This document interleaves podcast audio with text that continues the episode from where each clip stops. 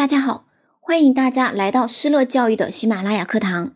今天给大家呈现的结构化试题是：王老师正在上课，一名同学不停地做小动作，老师将他赶了出去。对此你怎么看？对于这个问题，我们可以从三个方面来进行作答。第一，表态。首先，这个老师把同学赶出课堂的行为，咱们肯定呢是不认同的，这种行为呢不太妥当。所以先要表态。第二呢，去找原因以及他的措施。为什么同学做小动作呢？以及作为老师可以怎么办？怎么样去进行处理呢？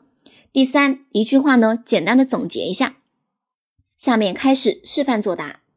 老师把学生赶出课堂，这种行为我是不认同的，因为这样侵犯了学生的受教育权。作为老师，先要找出原因，学生为什么上课不停的做小动作呢？可能是因为老师上课太过于枯燥乏味，或者学生他有一些不良的行为习惯，注意力难以集中等等。当上课发现学生开小差时，老师可以提高音量给予提醒，或者采取其他的教育机制。课后，教师呢应该进行自我的反思，努力提高教学技能，增加课堂的趣味性。总之，对于班级的纪律问题，教师应该采取恰当的方式来解决。